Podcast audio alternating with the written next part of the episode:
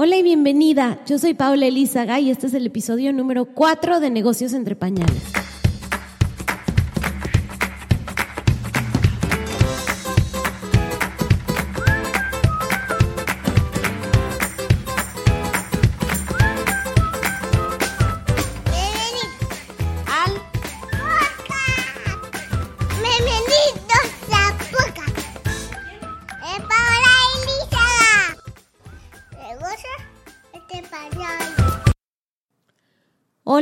Bienvenida a un episodio más de Negocios entre Pañales. El día de hoy vamos a hablar sobre la decisión de dejar el mundo corporativo para convertirte en emprendedora. Como hemos hablado anteriormente, hay quienes tienen claro desde muy pequeñas que quieren ser emprendedoras y quieren siempre ser sus propias jefas. Y habemos otras que tomamos esta decisión de tener nuestros negocios entre pañales después de que nacieron nuestros hijos y quisimos pasar más tiempo con ellos. Como invitada vamos a tener a María Lorena, ella es mamá sin tacones y nos va a ayudar a profundizar en este tema de cómo dejar el mundo corporativo, cuál es el, paso correcto, eh, qué es todo lo que implica para que, bueno, quienes tienen un interés por esto sepan más información, sepan qué hacer después, se empiece a crecer esta semillita que ya tienen planteada en la cabeza y les sirva este episodio para tomar una acción o, también saber que puede ser algo que no les interesa en este momento. Dejar el mundo corporativo, y hablo aquí particularmente de mi caso, es algo que genera muchísima incomodidad, muchísimo miedo, muchísimas dudas, que te hace replantearte toda tu carrera, tu- tus intereses a futuro. En mi caso, yo estudié marketing, así que siempre ponían de ejemplo a la empresa en la que yo trabajaba, que era P&G, y desde que iba en segundo o tercer semestre de la universidad, siempre había soñado trabajar en esa empresa. Yo realmente me veía ahí eh, toda mi carrera. Eh, pocas veces soñaba con irme a algún otro lugar. De pronto cuando me empezó a gustar mucho el mundo digital decía, uy, sería lo máximo trabajar en Facebook o en Google, pero en realidad me encantaba eh, trabajar en marketing, me encantaba eh, hacer anuncios en televisión y, bueno, eh, mi día a día con la gente que, trabajaba conmigo también era súper bueno, era gente muy alegre, con quien era increíble compartir el día a día. Realmente fueron pocos los momentos en donde yo pensaba lanzarme totalmente al emprendimiento. Si bien sí tenía mis blogs y por las noches me dedicaba a hacer otras cosas, eh, como que siempre lo veía como un hobby. Fue hasta que nació Martina que dije, quiero llevar mi hobby a un negocio para realmente tener mucho más tiempo, ¿no? Fue hasta que nació Martina que todo el, el balance que antes me daba el mundo corporativo, me lo replanteé y, y en ese momento ya no fue tan importante la estabilidad que me daba, el sueldo fijo, bueno, todo lo que uno tiene eh, cuando, está, cuando está recibiendo una nómina mensualmente.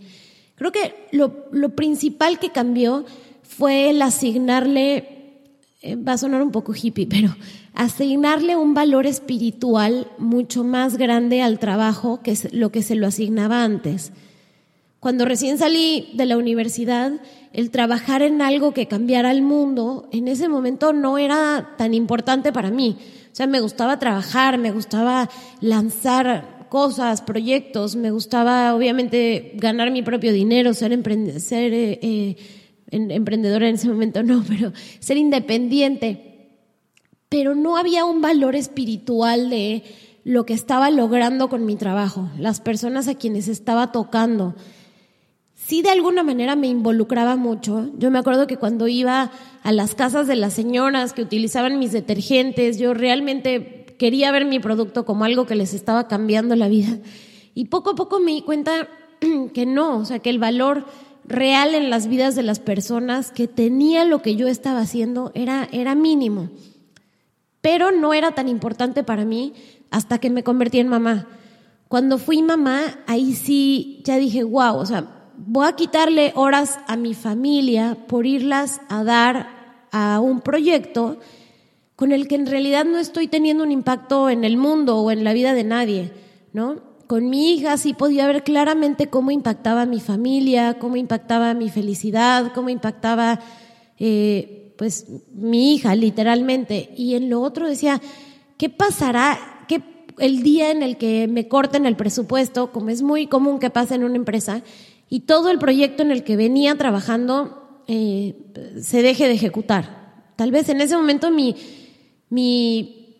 eh, infelicidad al respecto o, mi decepción o mi enojo, porque bueno, es, es tirar mucho trabajo a la basura, va a ser grandísimo cuando además le ponga al lado que dejé de pasar momentos importantísimos de mi bebé por habérselos dedicado a un proyecto que ni siquiera se llevó a cabo.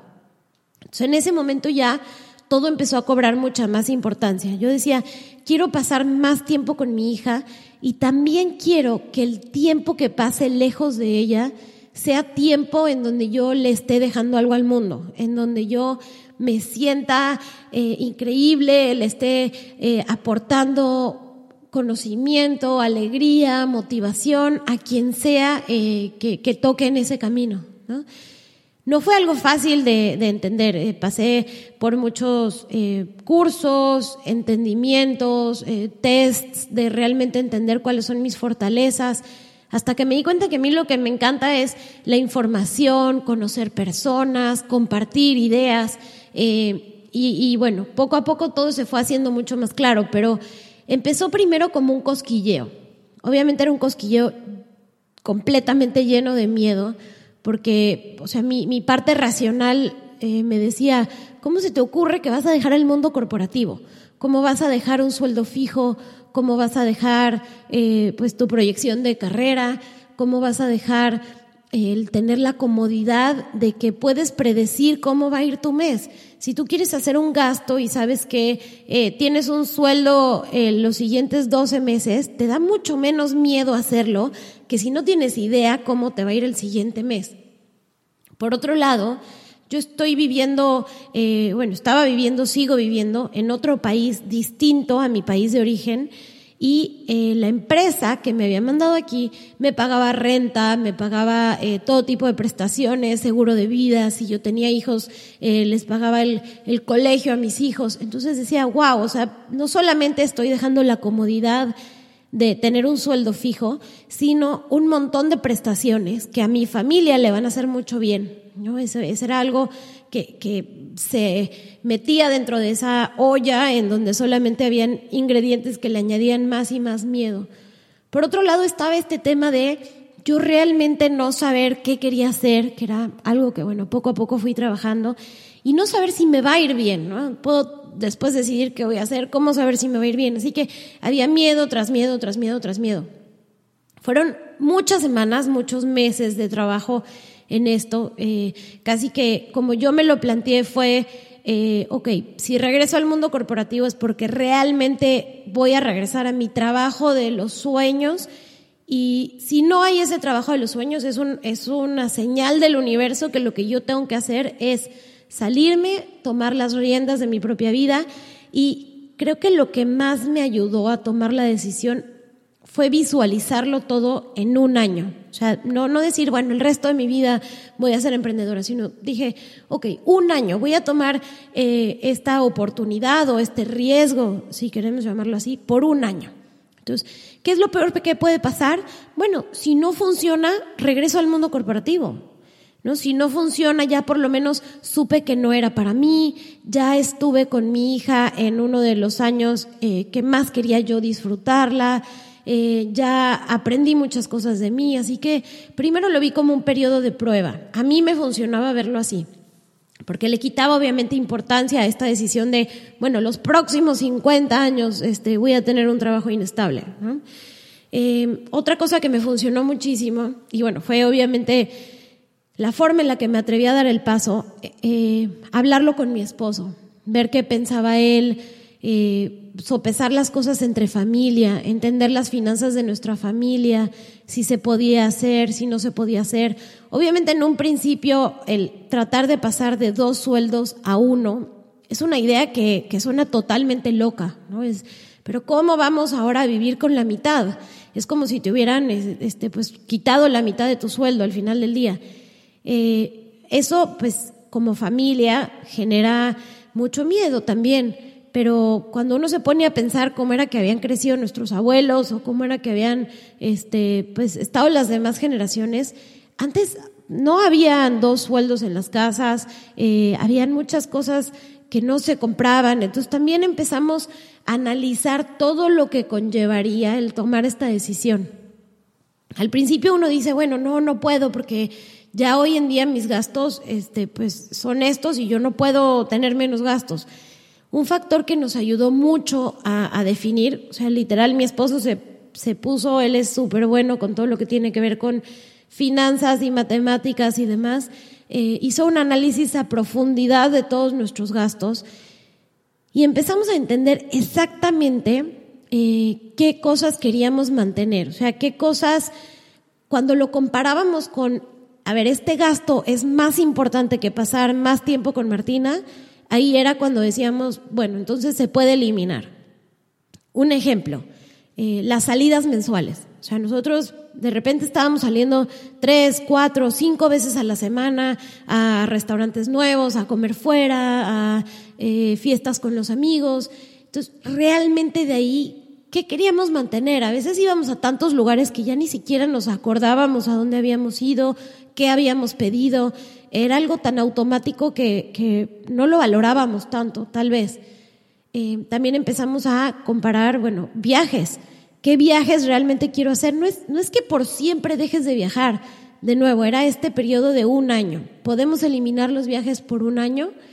Era las compras. ¿Cuántas veces no iba yo y compraba cualquier cosa que, que realmente se quedaba en mi closet sin que yo la utilizara? Y cuando uno lo va sumando, dices, bueno, tal vez no es tanto ir una vez, ajá, pero cuando lo pones en una vez al mes multiplicado por 12, ¿cuánto realmente te estás gastando en eso al año? Y así, con todo lo que uno va gastando, empecé a encontrar en mi tarjeta de crédito muchas suscripciones automáticas en cosas que yo ni siquiera utilizaba. Por ejemplo, nosotros no veíamos televisión y seguíamos pagando mes a mes el, cable, ¿no? Entonces ese fue uno de los primeros gastos que, que desde novios incluso dijimos, bueno, esto, chao, se va. Eh, programas de ejercicio que uno sigue inscrito y ya realmente no estás utilizando. Yo estaba inscrita en una página de yoga, en una página de...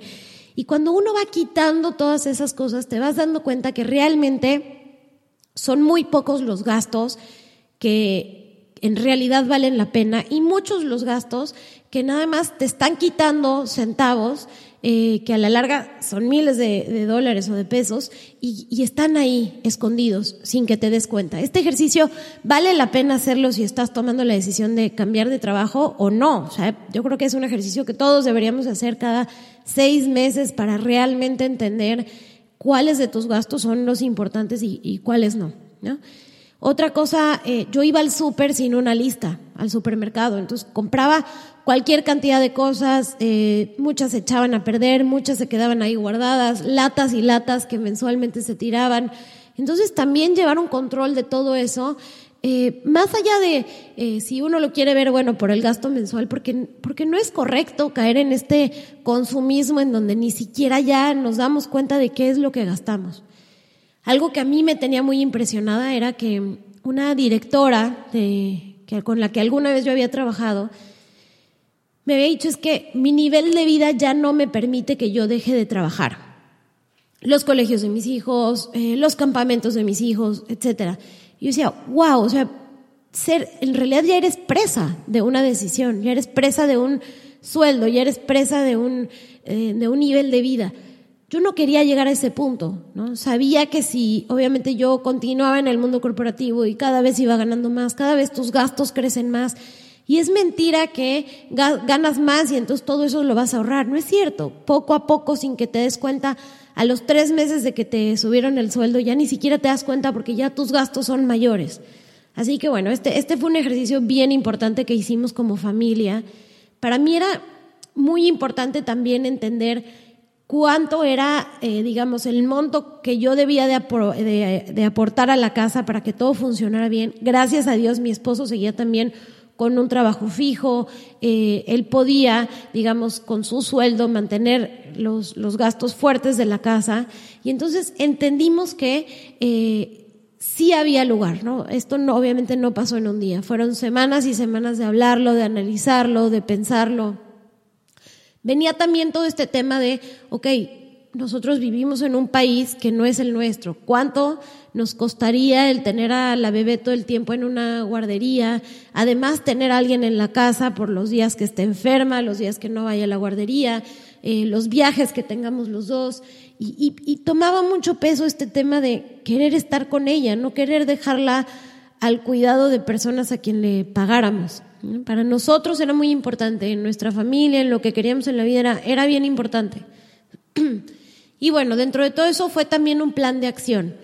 Yo no podía quedarme sin ganar eh, nada porque en mi caso yo eh, le apoyo a mi mamá mensualmente. Así que para mí también era imposible eh, ver esto a futuro como, bueno, yo doblo las manos, que mi esposo se haga cargo de los, de los gastos de la casa, porque bueno, además de que apoyo a mi mamá, pues siempre he sido una mujer también bien independiente, trabajo desde que tengo 16 años en distintos proyectos, entonces yo, yo no podía concebir la idea de decirle, por favor, préstame tanto para comprarme unos calzones. O sea, a ver, hay, hay muchas personas que me hablaron y me dijeron, no lo tienes que ver así, y me terapearon y pero yo contándoles aquí, ahora sí que mis pensamientos, yo no lo podía ver así, o qué iba a pasar si yo le quería dar un regalo alguna vez. Yo sabía que yo quería eh, recibir dinero mensualmente en un trabajo, porque además de que me gustaba trabajar, me gustaba poder hacer esas cosas, ¿no? Era algo que ya yo, Paola, eh, era algo importante para mí. Entonces, con todo eso hice también un plan anual para decir, ok, ¿cuál es el mínimo que yo debo de tener para poder lograr apoyar a mi mamá y además eh, tener esta flexibilidad de un regalo, comprarme yo algo, etcétera? Eh, y bueno, con todo eso, ir explorando ideas de, monetización, con lo que sabía hacer, qué podía hacer automáticamente, o sea, qué era lo que podía lanzar casi que el mes siguiente, que era algo que tenía que trabajar para de pronto en un año poderlo tener, que era algo que quería tener en dos años, en fin, hacer un, un plan de vida de emprendimiento en donde tal vez al principio iba a dar eh, muchas más consultorías que lo que quería estar dando en dos años, pero era algo que me iba a ayudar a eh, ir pagando poco a poco mis gastos y, bueno, eh, asumir esta nueva vida de emprendedora que estaba adquiriendo. Así que bueno, creo que lo, lo que yo les diría es lo más importante, es primero empezar a plantearse esta idea de que sí es posible, cómo logro hacerlo posible, cómo estudio mis eh, gastos, mi estructura familiar, mis planes a futuro. Eh, a veces pensamos siempre que a futuro va a ser más fácil. Y bueno, ahorita no voy a tomar la decisión, pero en cinco años la voy a tomar. La realidad es que cada vez se va a hacer más difícil. Hay un, eh, eh, no sé cómo se dice en español, pero behavioral economist, economista de comportamiento, claro que sé cómo se dice en español. Se llama Dan Ariely.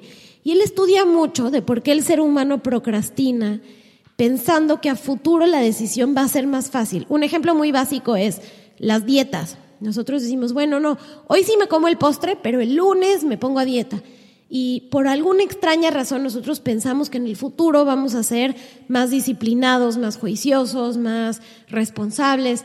Y la realidad es que no. O sea, si no estamos haciéndolo hoy, ¿por qué vamos a pensar que a futuro sí lo vamos a hacer? O cuando tenga más dinero, o cuando tenga más...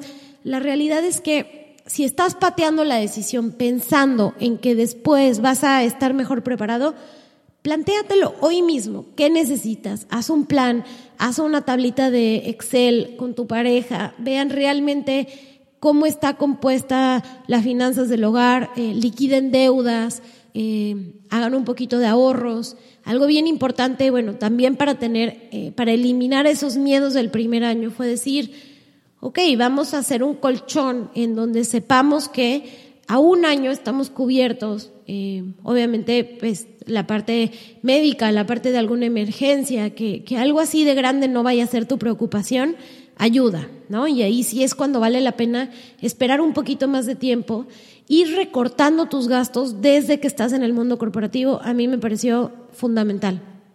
Pero bueno, quería, quería eh, darle esta pequeña introducción como de cuál fue mi paso a paso.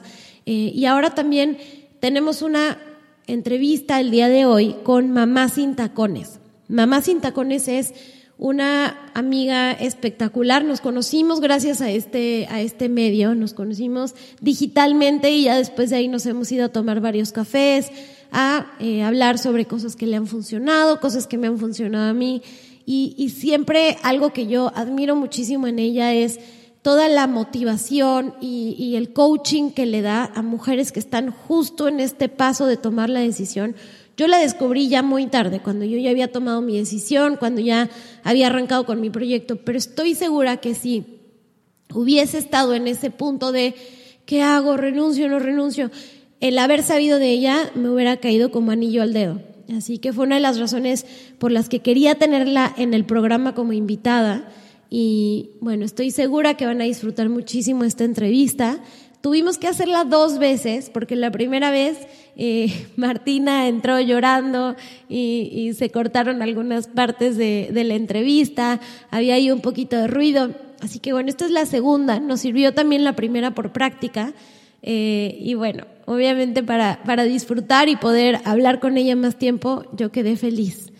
Eh, van a escuchar que que las dos estamos un poquito roncas y bueno, creo que es este eh, día a día de, de, cómo nuestros hijos nos están contagiando de enfermedades. Pero bueno, espero que la disfruten muchísimo. Con ustedes, María Lorena de la Toña, mejor conocida como Mamá Sin Tacones. Hola Mari, bienvenida a Negocios entre Pañales. Me alegra muchísimo tenerte el día de hoy como invitada. Gracias, Pau. Yo estoy feliz de estar en tu podcast. Mari, eh, algo que con lo que me gusta empezar estas entrevistas y para inspirar a todas las que nos escuchan es que nos cuentes cuál fue un momento de estas dos semanas en donde hayas agradecido tu flexibilidad, eh, ser tu propia jefa y, y algún momento bueno que hayas vivido con tu familia gracias a esto.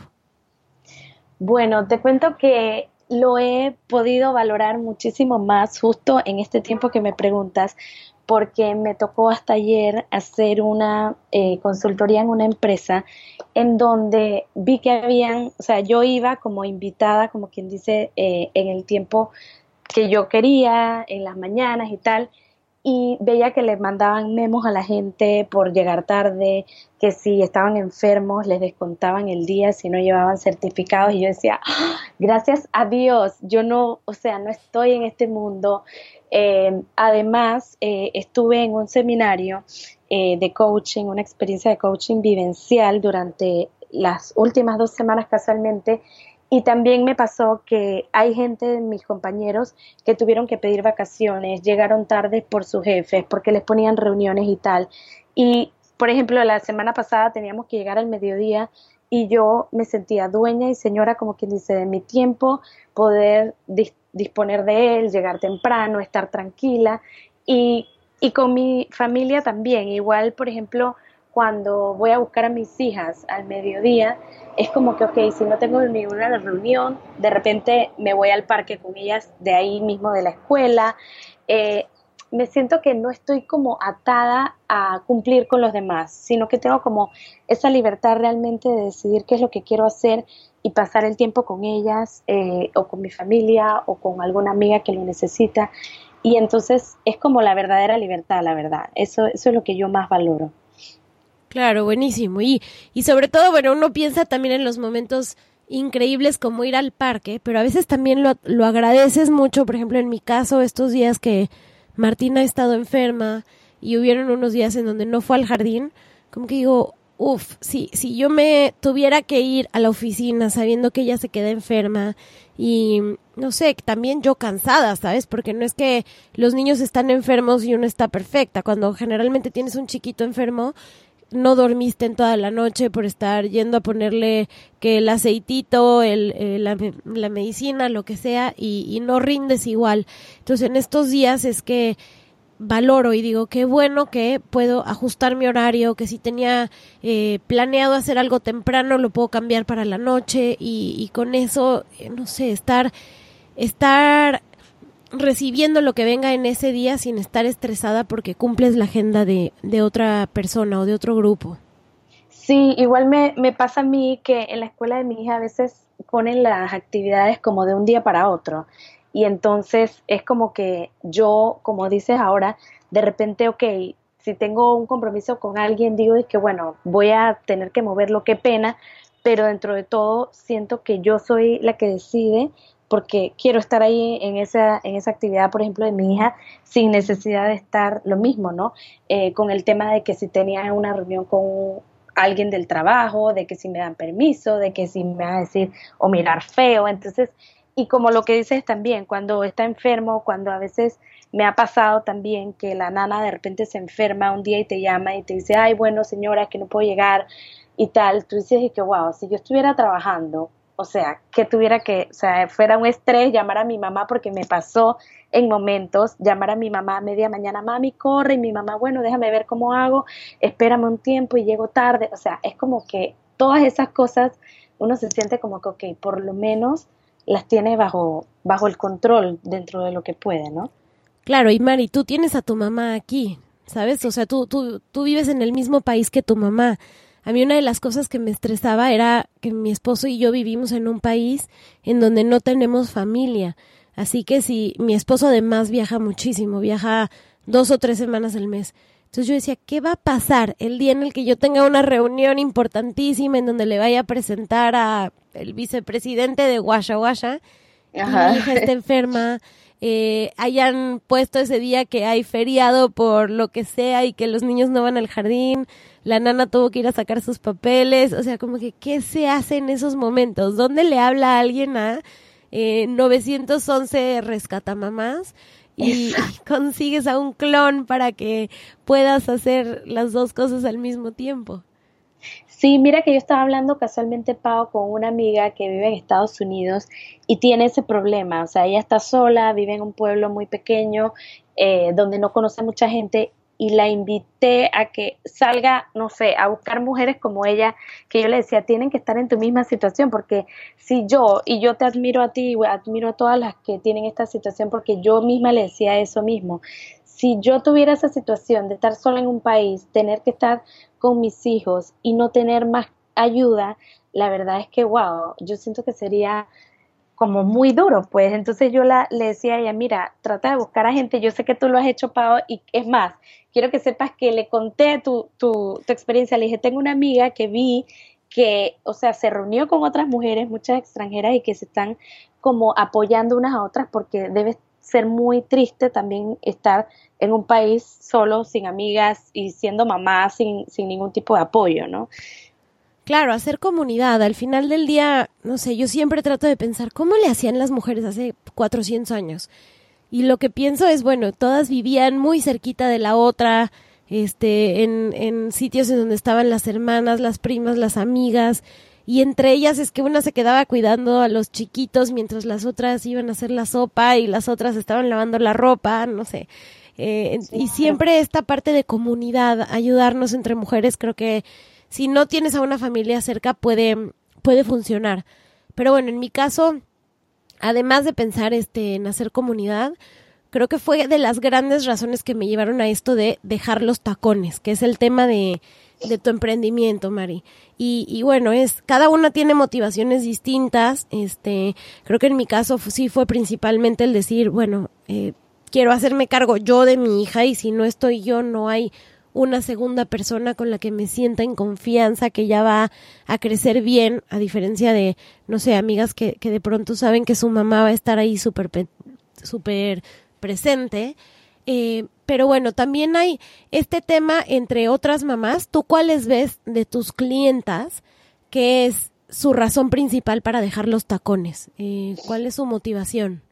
Mira, su motivación en el 100%, la verdad, porque sí, mis clientas al 100% quieren tener la libertad para casualmente vivir estos momentos que estamos hablando tú y yo hoy con sus hijos, para estar presentes y no es tanto para cosas tan, ¿cómo te digo? Como que tan extraordinarias, o sea, no es de que, ay, quiero volverme millonaria, no, es de que eso, quiero llevar a mi hijo a la escuela, quiero hacer tareas con él, quiero poder ir a quedarme con él cuando está enfermo o acompañarlo o llevarlo a las actividades extracurriculares y claro, de paso, quiero hacer algo que me genere ingresos y que me permita también aportar a la economía de mi hogar, ¿no? Entonces son esas dos razones, como la libertad de tiempo para la familia e incluso pues tener la generación de ingresos eh, con su negocio, ¿no? Entonces van esas muy unidas. Me encanta, Mari. Y por lo general eh, terminas viendo que se dedican o su emprendimiento tiene que ver algo con lo que ya hacían en su trabajo o en el, en, digamos, en el mundo de tacones o se reinventan y aprenden cosas nuevas. Te lo pregunto porque en mi caso fue un poquito de los dos. Eh, de pronto sí tomé un 30, 40% de lo que hacía antes, pero me dediqué a un eh, grupo completamente nuevo, a hacer actividades que eh, antes no hacía, me tocó aprender miles de roles y de, skills que jamás antes había intentado.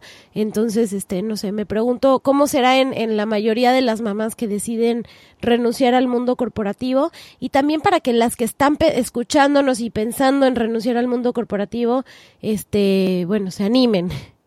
Claro, mira, Pau, yo creo que hay de los dos. Hay, y allí viene un poco eh, la confusión cuando llegan donde mí diciéndome, bueno, ayúdame a ver qué negocio eh, puedo crear porque estoy confundida, ¿no? Entonces allí es que trabajamos el tema de descubrir la pasión y conectarnos con esa pasión para poder crear un emprendimiento basado en eso. Y casi siempre las personas vienen con una idea del mundo corporativo de su carrera y la mayoría de las veces, aunque te extrañe, ya tienen como sueños o alguna chispita de algo totalmente diferente que, como dices, la saca un poco de su zona de confort.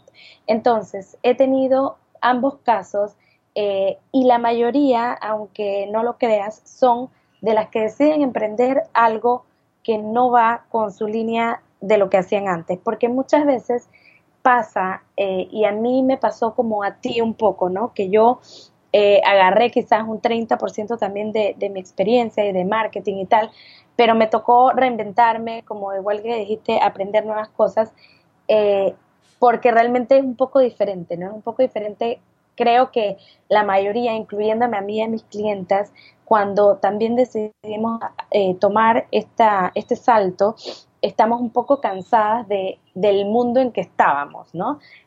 quizás no tanto de la carrera, sino del mundo corporativo, de, en mi caso yo decía, ok, yo soy marketing, eh, estaba trabajando en una agencia de marketing digital, ayudaba a empresas eh, gigantes a vender más a través de Internet, pero en mi caso yo decía, bueno, sí, qué chévere, los ayudo a vender más, pero qué cosa estoy aportando con personas realmente. O sea, le estoy dando más plata a una empresa que tiene mucho dinero, pero no, no estoy tocando vidas, tocando personas que puedan yo impactar y que me quiera sentir yo mejor, ¿no?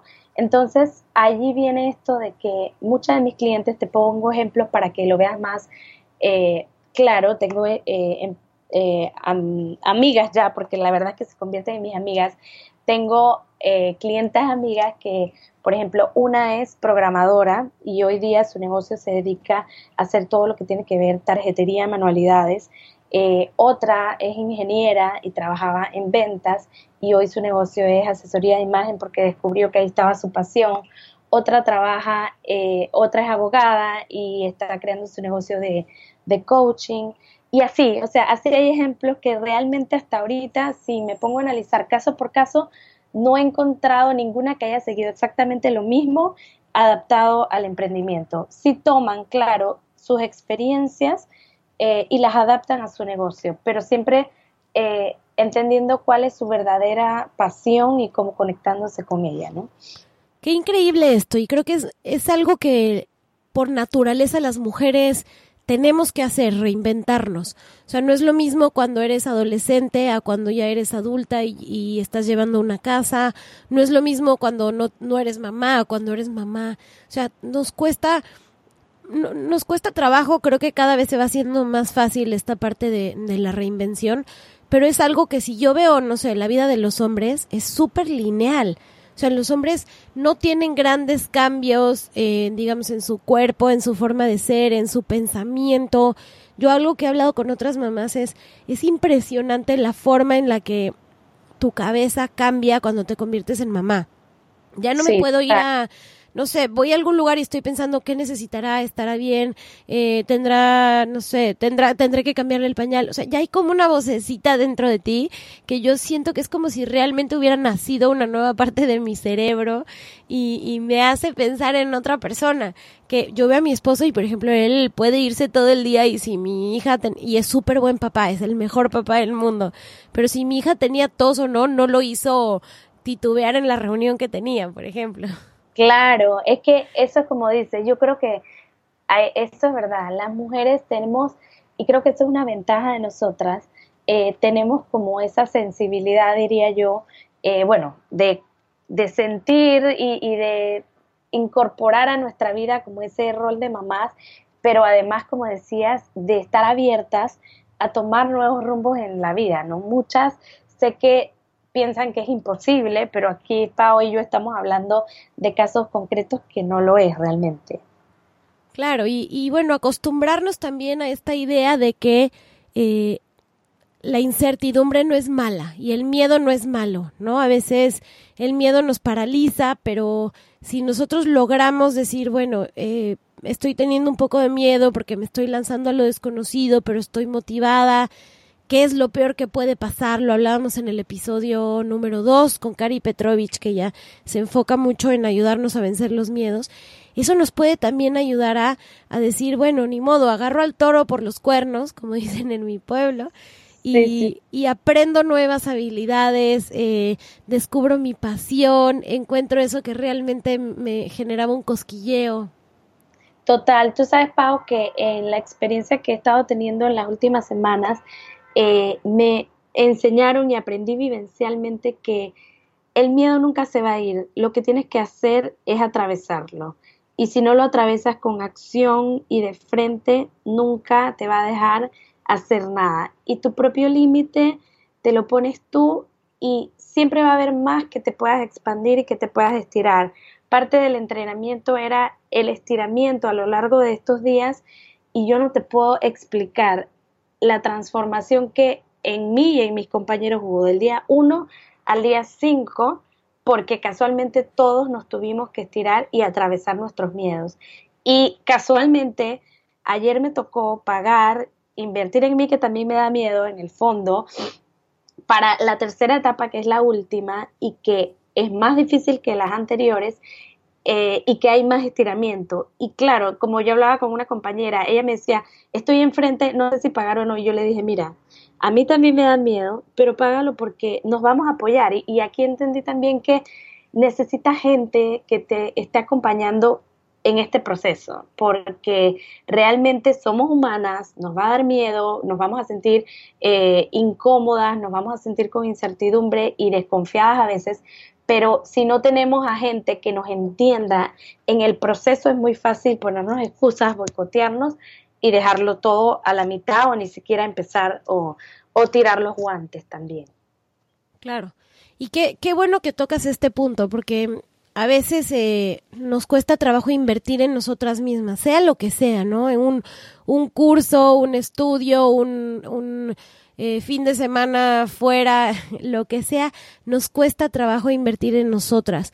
Yo me acuerdo cuando estaba en esta decisión de dejar los tacones, una de las primeras cosas que hice fue meterme a un curso de emprendimiento de ocho semanas de Marie Forleo, que fue súper revelador para, para mi carrera nueva como emprendedora. Pero tomar la decisión de invertir en mí, de sobre todo en ese momento que yo no estaba generando ingresos porque estaba en mi, en mi maternity leave.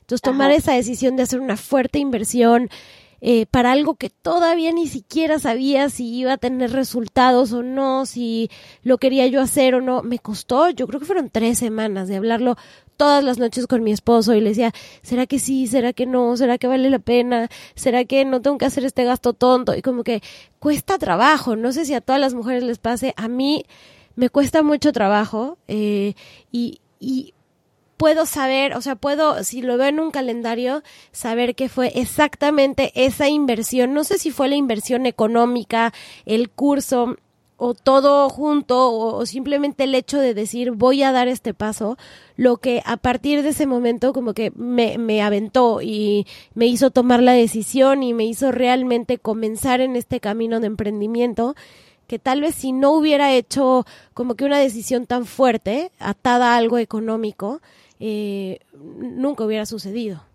Wow, es que yo, eso es lo que he experimentado, Pau, porque y yo creo que todo radica, claro, en la inversión, pero es la decisión que está atrás. Y cuando nos comprometemos con dinero, igual me pasaba acá. Acá mucha gente podía llegar o no llegar al fin del curso, pero claro, todos habíamos pagado una fuerte suma y nadie quería, o sea, perder como al final, o sea, uno lo ve inconscientemente en la parte económica, pero claro, detrás cuando tú haces ese esfuerzo, vences ese miedo y lo haces, es porque en el fondo tienes que estar decidida. Entonces, eso es como un empujón, como tú decías, que nos ayuda a, ¿sabes qué? Voy ya con esta decisión para adelante, no me voy a echar para atrás. Y el problema es que cuando queremos todo gratis, no valoramos las cosas. O cuando nos dan algo gratis, decimos, ay, es que eso no me está costando, eso no es tan valioso, o eso es muy barato, eh, no creo que me funcione. Inconscientemente también lo pensamos de esa manera y no le damos a veces eh, la entrega que se necesita quizás. Yo eh, me pasó igual, cuando yo estaba en mi licencia de maternidad igual de mi segunda hija, eh, invertí en mi primera mentora, que fueron una, un dinero que tampoco esperaba hacer, o sea, invertir, pero cuando, es más, y me, me costó Después yo lo seguí pagando, pero el primer pago, que me habían dado un deadline muy corto, me tocó pelarme la cara con mi papá y pedirle la plata. Entonces allí también aprendí que a veces no es por falta de dinero, sino es por falta de, eh, de decisión, de compromiso y, de quitarnos las excusas, porque casualmente en el curso en el que estoy eh, hay muchas personas que han hecho diferentes actividades para generar el dinero y estar ahí y lo han conseguido. Entonces, muchas clientes o muchas personas, no clientes porque las que han trabajado conmigo pues sí han dado el, paso, pero muchas personas con las que he hablado a veces me dicen eso, ¿no? No, es que no tengo dinero y tal, pero al final eso es, eso es la, el bloqueo que ellas mismas se ponen, ¿no? Es verdad que tampoco, si tú estás en una etapa inicial, vas a invertir, no sé, eh, 20 mil dólares, por decirte algo, pero si tú realmente, no sé, quieres un curso de 500 o quieres un, eh, una cámara, por ejemplo, si fueras una fotógrafa y te cuesta mil dólares, o sea, si tú realmente quieres ser la fotógrafa exitosa que dices, vas a ver qué carajo, como quien dice, vas a hacer para conseguir esa plata y para empezar a producir lo que necesitas, ¿no? Claro. Y bueno, es, eh, creo que algo también cuando hablamos, no sé, con mamás que en este momento no están produciendo nada, que no están eh, generando ingresos, que no tienen ahorros, debe ser algo difícil, porque obviamente hay mucho contenido gratuito. Yo, por ejemplo, en mi caso, el 99% del contenido que produzco es gratuito, este podcast incluido, porque creo que la gente sí tiene que generar la chispita, eh, enriquecerse, aprenderse, motivarse, eh, porque a mí mucha gente me dio muchísimo contenido gratuito, entonces sí le veo mucho beneficio a eso, pero también de repente cuando ya están a punto de tomar la decisión, vale la pena como que tomar esta decisión de invertir en uno mismo. Ahora, regresando al tema de las mamás que están sin producir nada, sin ahorros, de pronto con una pareja que tal vez no las está apoyando en esa decisión, eh, ¿qué recomendarías tú? ¿Cómo recomendarías, eh, no sé, lograr conseguir los, los fondos o eh, de pronto empezar en chiquito, empezar este... Porque sí, sí se me acercan muchas mamás que me dicen, bueno, yo quisiera tomar la decisión, pero mi familia no me apoya. Claro, no, yo lo entiendo. Y yo quiero que sepas, Pau, que yo he estado ahí. Y hoy hablo, eso que hablé de que conseguir el dinero, todo, me lo digo también a mí porque ahorita yo lo estoy experimentando y sé que, que cuando realmente he estado decidida lo he podido lograr, ¿no? Eh, ¿cómo, ¿Cómo yo recomendaría en base a mis experiencias? Hay veces, mira, que la gente me ha pasado con clientas también que tienen ahorros, por ejemplo, ahorros para, no sé, para lo que sea.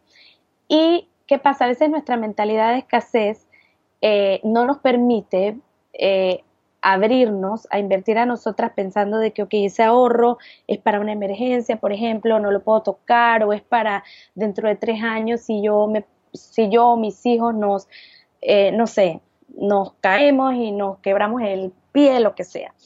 Pero siempre toda inversión, todo emprendimiento, el que no quiere arriesgar en el emprendimiento no va a poder sobrevivir. Entonces, me tocó una chica que es una de mis clientes que está súper avanzada, que ella es asesora de finanzas y casualmente es muy medida con su dinero. Y ella me dijo a mí al principio, mira, no lo voy a hacer porque esa plata que tengo es del ahorro de mi hijo. Entonces yo le dije, bueno, esa es tu decisión, al final tú decides, no sé qué, porque yo realmente jamás, jamás me meto a, tratar de insistirle a la gente que, o sea, que invierta conmigo en el sentido de que, de que eso yo respeto las decisiones, ¿no? Pero ella solita después dijo, ¿sabes qué? Ese es el dinero de la escuela de mi hijo, sí, que yo tengo planificado, pero yo en este momento tengo que arrancar con lo mío para luego poder generar más ingresos y mejorar mi calidad de vida. O sea, ella lo vio en función a eso. Entonces, primero eso, miedo a que si tienes ahorros a veces, pues si tú valoras lo que tú quieres hacer, tú confías en ti misma, pues puedes darte un chance de esa manera. A veces en tarjetas de crédito también, sé que no nos queremos endeudar, pero hay que ponernos la mano en el corazón. ¿Cuántas veces nos endeudamos quizás o compramos cosas o gastamos lo que no tenemos comprándole cosas a nuestros hijos? A mí me pasó, por ejemplo, una vez en un cumpleaños, de mi hija, o quién sabe si, si eres de las que te gusta comprar o comer afuera o lo que sea, a veces te gastas más en cosas así, pero ¿qué pasa? Muchas veces no pensamos en nosotras, en el valor que tenemos y por eso no, no lo vemos como posibilidad ni siquiera utilizarlo. Eso por otro lado. y, y de pronto ahí viene el decir, ok, si yo estoy haciendo mi trabajo de madre, porque es un trabajo 24 horas, 7 días a la semana, eh, en donde no hay vacaciones, ni, ni tiempo libre, ni, ni nada. Eh, un poco ponerle esto sobre la mesa a tu pareja y decir, mira, yo me estoy dedicando a los hijos, si, si estuviéramos consiguiendo esto por fuera, de pronto tendría tal costo. Eh, es justo y necesario que también haya una inversión en mí.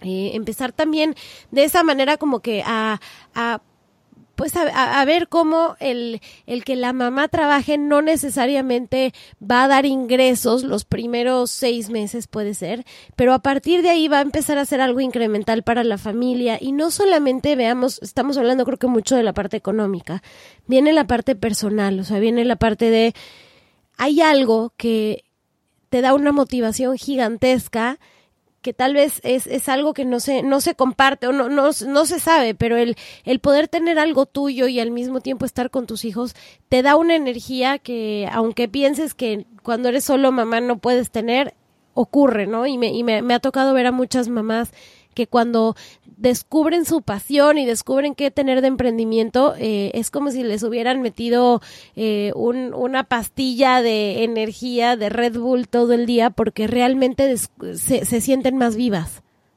Sí, Pau, tú sabes que a mí también me llegan muchas mamás que están en casa eh, con los hijos de esta misma situación, lo mismo, ¿no? Que el esposo es el único que trabaja, que ella no tiene ingresos, entonces no puede invertir en ella y todo. Y he tenido eh, casos de algunas que lo han hecho igualmente, eh, o sea, han pedido también al esposo que las apoye y todo esto. Y, y es eso, casi todas las que he hablado me dicen, yo amo a mis hijos, pero realmente necesito sentirme que soy útil en algo más que no ser mamá. Y cómo ha cambiado su estado de ánimo, su alegría, eh, su, incluso su energía, como decías, es increíble. O sea, es increíble porque ellas se sienten eh, útiles, se sienten eh, más, no sé, seguras de sí mismas y todo esto.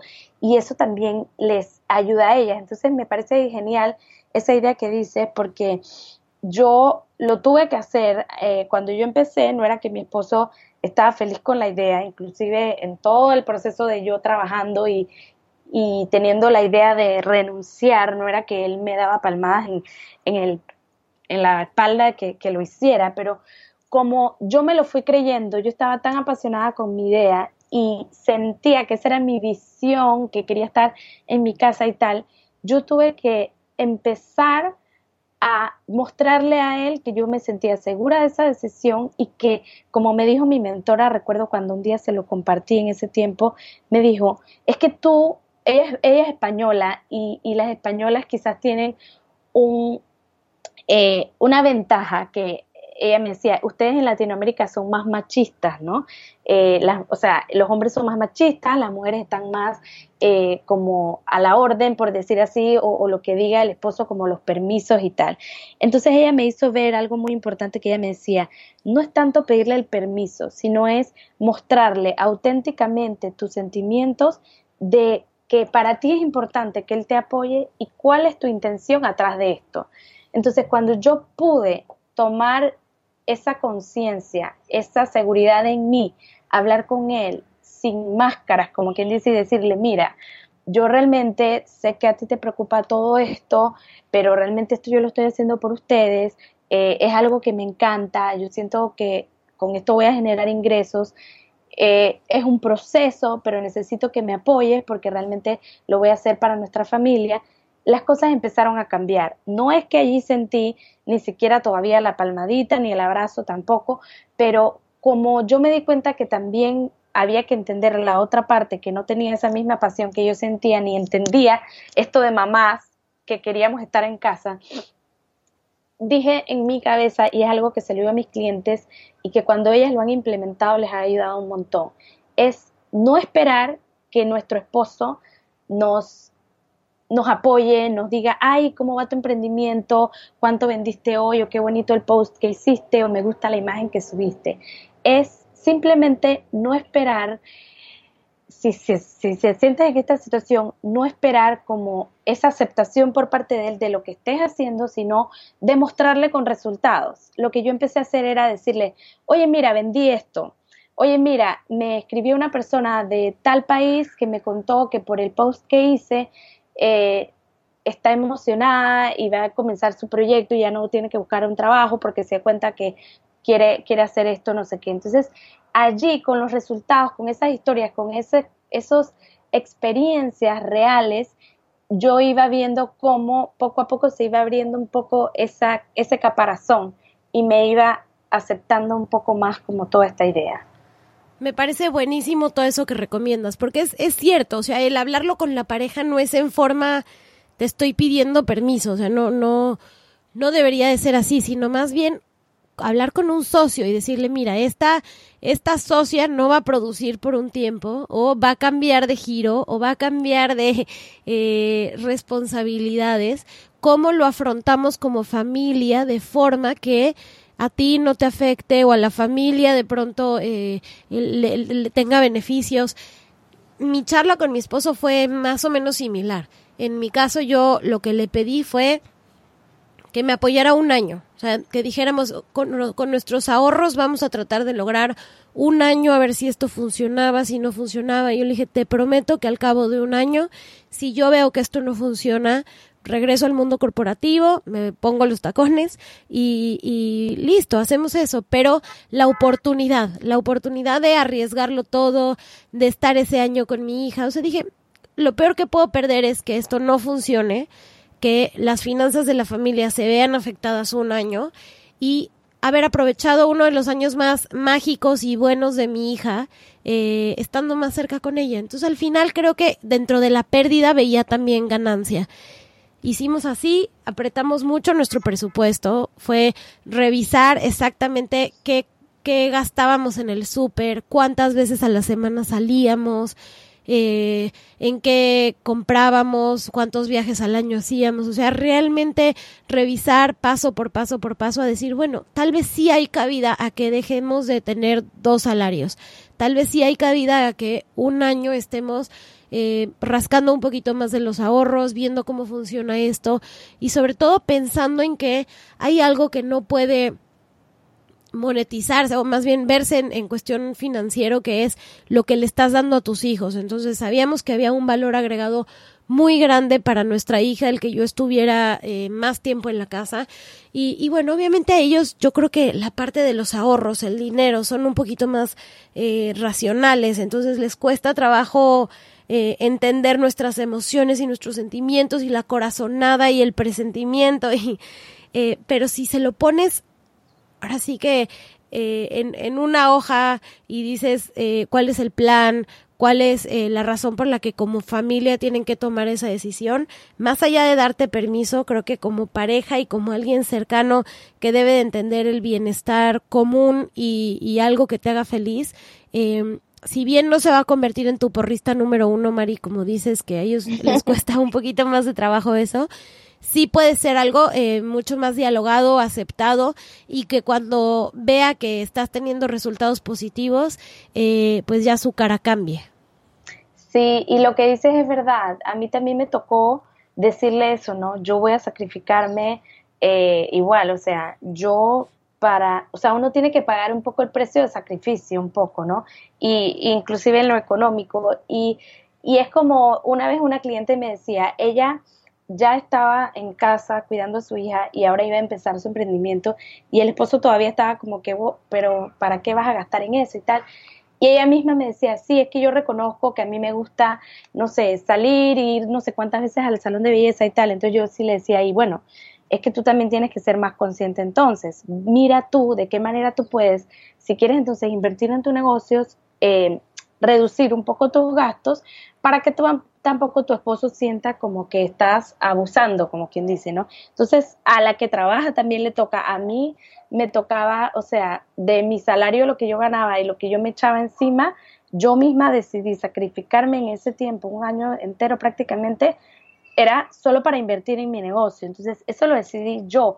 Yo no iba a, a veces a comer con mis amigas o lo que sea, porque yo decía, este dinero prefiero invertirlo en este proyecto de vida que tengo, que sé que lo necesita en este momento. Entonces, cada una sabrá también qué sacrificios puede hacer y qué plan le propone a su pareja, como quien dice, para, para que también sienta la persona que, que tú eres consciente de todo eso un poco, ¿no? Buenísimo, Mari. Y hablando ya de, de realmente un plan, y para las que están dudando si dejan o no dejan los tacones, ¿cómo recomendarías tú que venga esta decisión en el aspecto no solo económico, sino también emocional? O sea, ponerse una fecha, eh, decidir que hasta que algo pase, eh, un día de la nada llegar con el jefe y renunciar, o sea, ¿cuál es la forma en la que podemos esperar que no solamente termine una etapa de manera correcta, sino empezar la otra emocionalmente y, eh, digamos, técnicamente lo mejor preparadas posible?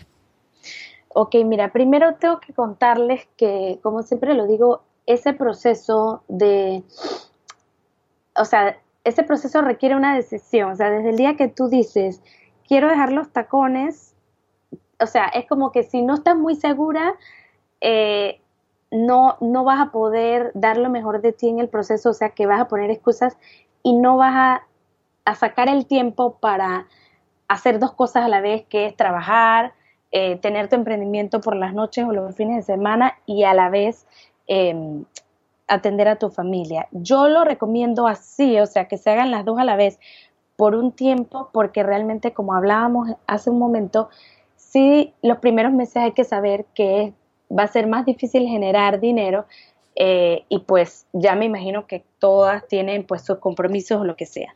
Entonces, al final, en mi caso yo lo que recomiendo es primero que la persona pues tenga su pasión bien definida, esa idea de negocio que quiere desarrollar y luego cree definitivamente un plan para dejar los tacones. Saber e, ella y su pareja también, en ese caso, eh, ok, como hablábamos en antes, ¿cómo voy a hacer? Eh, ¿Cuánto voy a ahorrar? Eh, ¿Cuánto tiempo estimo yo que yo puedo renunciar a mi trabajo?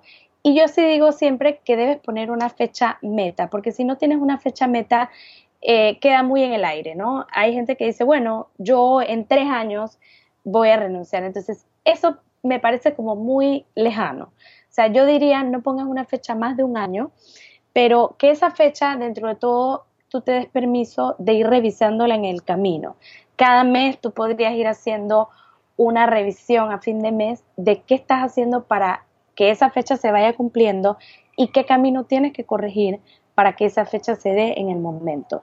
Si por razones eh, que tú vas viendo en el camino, esa fecha la tienes que o adelantar o correr un poquito más, pues no pasa nada. O sea, también tú eres libre que, que no que no tiene que ser como escrita en piedra. Y te lo digo porque a mí me pasó que yo tenía una fecha, eh, por ejemplo, de diciembre, eh, en el caso, yo, yo renuncié en el 2000, ya ni me acuerdo, estamos en el 2000,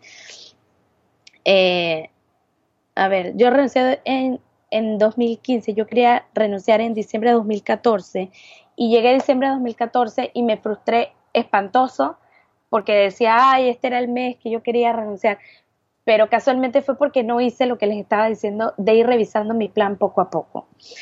Eh, ¿Qué pasa?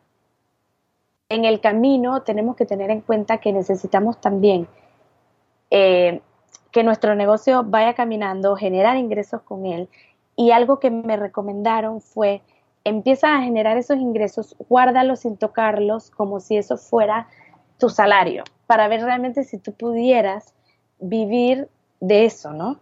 O, o sea, tú misma puedes elegir la manera en que tú te vas a dar cuenta si puedes vivir de eso. En mi caso yo me dije, cuando yo sobrepase el salario, mi salario mensual, ya yo voy a sentirme segura de que yo puedo hacer mi mismo salario cuando esté afuera.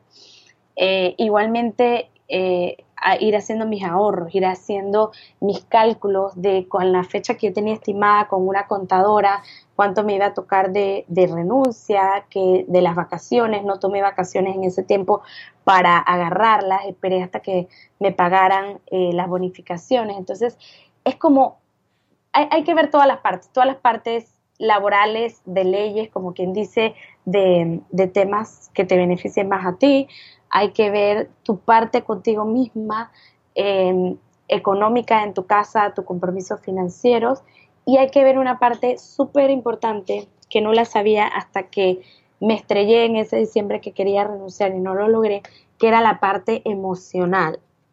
Al principio yo solo comencé dando lo mejor de mí en la estrategia, en lanzar mi negocio, eh, en tener la base correcta, pero no me puse a trabajar en mí y no me di cuenta que ese proceso sin trabajar en mí, en mi autoestima, en mi balance, en cuidarme en el proceso y en mi mentalidad, me iba a generar muchas cosas negativas que me surgieron en el camino, que fueron, eh, me dio mucha frustración, me dio, mucha ansiedad, me dio depresión, aunque no lloraba, o sea, me sentía como muy decaída. Y cuando llegué a mi segunda mentora que me empezó a trabajar ambas partes, que fue toda esta la parte de, ok, ¿cómo tienes que hablar con tu esposo? ¿Qué es lo que realmente tú quieres? Vamos a crear la estrategia correcta que necesitas en este momento, que fue como ambas partes, negocio más, más yo como ser, ahí me di cuenta que eso lo debía haber hecho el día uno. Entonces, para mí el plan de dejar los tacones es un mix de mentalidad, apoyo en el proceso, eh, decisión, eh, planificación financiera y tomar en cuenta tus temas laborales. Otra cosa fue que, por ejemplo, si tú quieres dejar los tacones en una fecha definida y a ti te piden eh, que te cambies de puesto o te quieren dar una eh, posición más, más importante o te, te, te piden que, que trabajes en una empresa X, ahí va a verse tu decisión también. Me acuerdo que a mí me ofrecieron un trabajo en el doble, en el proceso y yo dije, no gracias, yo ahorita mismo estoy aquí, me voy a quedar porque yo sabía lo que yo quería, o sea, yo decía, ¿para qué me voy a ir a otro trabajo a enamorarme del salario cuando más nunca voy a salir de ahí si lo que yo quiero es salir del mundo corporativo? Entonces, todo parte también de, de un conjunto de cosas, ¿no? Qué importante todo eso que mencionas, Mari, y sobre todo lo de la parte emocional, que a veces es algo que, que obviamos, ¿no? Decimos, bueno, lo importante es estar preparada financieramente, lo importante es saber lo que debo hacer en mi nuevo emprendimiento, pero perdemos de vista esta parte de, bueno, eso me va a generar frustraciones, eso de pronto me puede generar inseguridades, me puede generar miedos que antes yo no conocía porque ya estabas muy en tu zona de confort haciendo cosas que pues ya sabías hacer o que, que la gente te reconocía. A veces el mundo del emprendedor es, es muy solo, la, no, no hay tanto reconocimiento, no tienes el salario a fin de mes eh, y, bueno, trabajar esa parte emocional me parece fundamental. ¿Tú crees que ese haya sido de los mejores emprendimientos, de los mejores consejos de emprendimiento que te han dado o cuál otro recuerdas que ha sido muy bueno en tu carrera? Sí, a mí el que me cambió todo fue disfrutar el proceso. Cuando estaba en el mundo corporativo y, tratando de, luchar para salir rápido de allí, me dijeron eso, disfruta el proceso, aprende de él, porque en un momento le agarré como tirria a mi trabajo y me sentía como burnout, o sea, que yo decía que estaba en el trabajo y solo pensaba que no quería estar ahí y me hacía películas en mi mente pero cuando me dijeron, disfruta el proceso, dije, ok, ¿sabes qué? Por algo estoy aquí, eso me está ayudando a invertir en mi futuro, a hacer lo que quiero hacer más adelante. Tengo que verlo como una bendición en este momento y no renegar, sino aceptarlo. Eso sí, ahí me tuve que poner límites, también esa es otra cosa que les recomiendo, de no trabajar horas extras. O sea, ya yo sabía bien qué era lo que quería y ya yo estaba como ok, daba lo mejor de mí cuando aprendí este consejo en el trabajo, pero en las horas que correspondían. O sea, era como que, ok, yo sabía que ahora el tiempo que sobraba, como quien dice, era para dar lo mejor de mí entonces en mi proyecto. Pero cuando aprendí a cuidarme un poco más a mí, mis emociones y, disfrutar el proceso, vi las cosas diferentes. Y qué maravilla, porque ese es otro consejo que me encanta también para la maternidad. O sea, el disfrutar el proceso. El, otro día mi esposo me dijo, bueno, ¿y, ¿y cuándo se va a dejar de despertar? Porque mi hija últimamente se está despertando en las noches, por ahí de las 5 de la mañana viene y, nos despierta. Y le dije, es, una etapa, eh, esto va a pasar. Y muchos, eh, yo creo que vamos a estar extrañando estos momentos de eh, que llegue a las 5 de la mañana a despertarnos, a acurrucarse entre nosotros. Es parte del proceso, ¿no? Y, y, y como por eso a mí veces me gusta mucho este paralelismo entre el emprendimiento en pañales y, la maternidad, porque es parte de lo mismo. Hay, hay retos, hay cosas que cambian todos los días, pero disfrutar el proceso siempre es algo que, que tiene que ocurrir para realmente, o sea, no, no, verlo todo como algo malo y algo negativo, sino algo que eh, eventualmente te va a hacer más fuerte y más grande. Así es, Pau. Y eso de que dices de la maternidad, así es. Yo siempre digo que, que tener tu negocio o lanzarlo es como, lanzarlo y mantenerlo es como, como un bebé, ¿no? Porque pasas por, por los mismos, como quien dice, achaques también, pero por las mismas alegrías también, igual.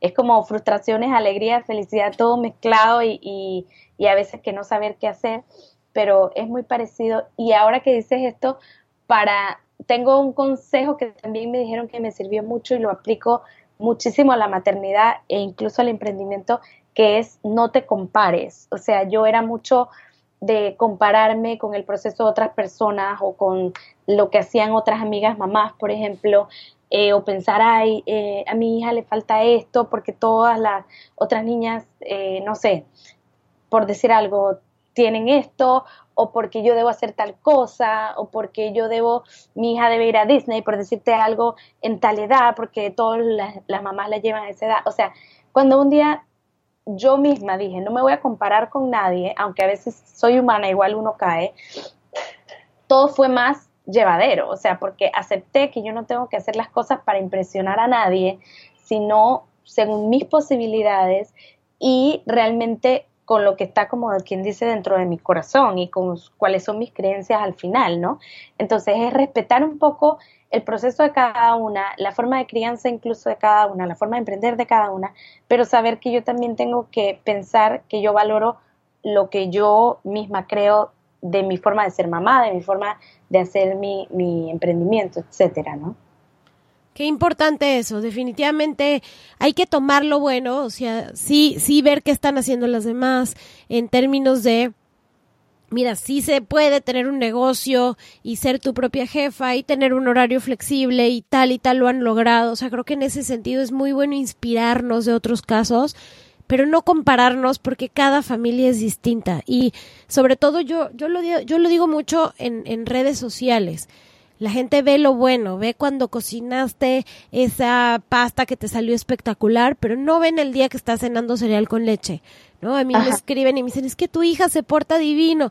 Digo, no, porque no la filmo cuando está haciendo berrinches, pero también los hace. Entonces, no solamente veamos eh, lo bueno de los demás, porque cada quien tiene también sus problemas y sus barreras y, y, las cosas que tiene que vencer. Eh, solamente tomemos otros casos como inspiración para hacernos a nosotras mismas mejores personas y para retarnos y para, para no caer en una zona de confort. Claro, y es importante eso que dices, es también em, tener y aprender eso, lo bueno y, y las partes positivas de las otras personas, pero también entender que todas esas personas les ha costado eso, también lágrimas o años o lo que sea para llegar donde están y para, como tú dices, también que esas personas muchas veces no muestran también lo feo. Mira que te voy a contar una anécdota que me da mucha risa. Eh, hace dos semanas tomamos una foto en el, en el Causeway eh, de, de, mi familia, es la última que tengo, y la bebé salía llorando. Entonces yo casualmente, como estoy en este camino de mostrarle a las mujeres, y eso es uno de mis compromisos, que vean que mi vida no es perfecta, eh, porque yo me estrellé, la verdad que mucho al inicio de mi emprendimiento, tratando de, de generar, por ejemplo, como estaba en mi curso de coaching, que me decían, vas a generar 10 mil dólares al mes consistente, y cuando yo estaba ahí durante nueve meses y no lo lograba, me, o sea, me frustré horrible y decía, yo soy una porquería, y después me dije, pero qué tonta fui, o sea, yo me estaba comparando y me estaba dejando guiar como por lo que esa gente decía, pero esa gente solo mostraba sus logros y no la parte de atrás. Entonces, a partir de ahí yo tomé como un compromiso conmigo eso de aceptar mi etapa y además de, de o sea, de que la gente que está cerca de mí, mi comunidad, mis clientes, vean que no es tan fácil también, o sea, que vean que cuando a ellas les pase, no son las únicas como que les va a pasar. Entonces, por ese tipo de cosas, yo el otro día puse una foto en mi Instagram de Mamá Sin Tacones con la foto de mi hija llorando también y puse, en verdad amo a mi familia, aunque no seamos perfectos, y justo era también para reflejar eso, que mi hija de un año y medio estaba haciendo también el berrinche ahí. Y esa foto eh, ahorita que estaba en el curso, dije, ay, bueno, como estamos eh, compartiendo contactos y tal, voy a poner esa foto para que mis compañeros vean a mi familia y tal. Y la dejé y mi mamá ayer me llama y me dice, oye, tú has visto la foto que tú tienes en tu perfil, Andrea sale llorando, ¿por qué no la quitas? Parece que es una niña triste. Yo dije, sí, mami, está bien. Y me da risa, pero es eso, es que todo el mundo tiene que siempre o sea, mostrar ante el mundo que todo es divino, todo es felicidad, pero no, o sea, somos humanas, nos ha costado lágrimas, a veces queremos también tirar los guantes como quizás algunas de ustedes, entonces eh, es parte, es parte del proceso. Es parte del proceso y por eso la parte emocional es, es fundamental y tenemos que ser nosotras nuestras propias porristas. Sea, porque sí habrán, habrán grupos, habrán comunidades, pero si esa porrista dentro de ti no te da una palmadita en la espalda cada que te contestaron un mail, eh, no, no vas a llegar muy lejos. Tú tienes que todos los días, eh, pues, acostumbrarte a, a, celebrar tus propios logros. Y bueno, ah. Mari, eh, para, para un poquito cerrar nuestro día de hoy, Cuéntanos cómo podemos saber más de ti, cómo eh, conectan con Mamás Sin Tacones. Sé que tienes una comunidad además hermosa de mamás. Platícanos un poco de eso.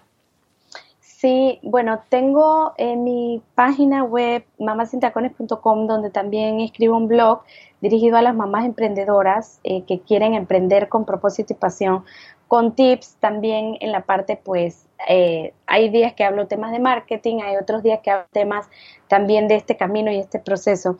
Y adicional, eh, tengo con una amiga que es mexicana, emprendedora también, una comunidad que se llama comunidad makeithappen.com, en donde casualmente somos un grupo de mujeres latinas que estamos iniciando y nuestra visión es realmente ayudar a muchas mujeres a eh, que hacer que las cosas sucedan en sus vidas y en sus negocios. Entonces, eh, todos los, eh, todas las semanas estamos eh, en proceso, como quien dice, de conectar con ellas en un grupo privado de Facebook. creamos cursos mensuales dirigidos a que crezcan su negocio y también trabajen todos estos temas de mentalidad para que también en comunidad y entre ellas mismas se apoyen para lograr lo que quieren, alcanzar sus objetivos y de dejar de atrás esas excusas o esos bloqueos que todas tenemos. Ahora mismo somos casi todas mamás, pero la verdad es que como vemos que esto les impacta tanto a muchas emprendedoras, vamos a, ya está pues abierto también a las que no sean mamás, son bienvenidas igual. Buenísimo. Buenísimo, Mari. Gracias por esta oportunidad de platicar contigo. Eh, te mando un abrazo muy, muy fuerte y en verdad eh, nos ha encantado cómo nos inspiraste. Ay, qué bella. Gracias a ti, Pau, porque me inspiras también con todo lo que haces y todo el aporte que das. Un abrazo gigante. Bye, mi Mari. Besos. Un beso. Chao. Espero que les haya gustado mucho el episodio del día de hoy. Terminamos a tiempo. Ahora sí ya empezaron las construcciones en el piso de arriba de mi casa. Y bueno, todos los, todas las notas, los links de los que hablamos, las pueden encontrar en mi página, es paolaelizaga.com slash episodio 4. Ahí van a encontrar todo lo que hablamos el día de hoy. Les mando un abrazo gigantesco.